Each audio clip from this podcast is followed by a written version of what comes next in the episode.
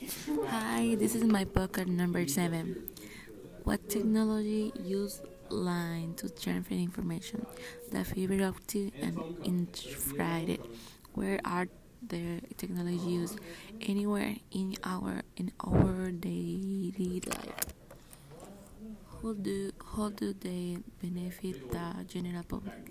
This technology can be used for the people anywhere to transfer information. For example, the internet.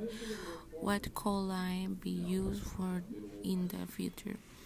The line can be used as an offensive conveyance for the future.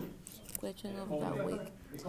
How do you protect your personal information from hackers? Fear.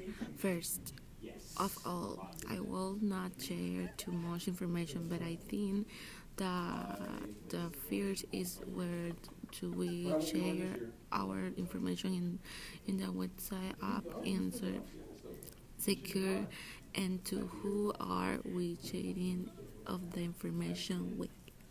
Thank you. Have a great day.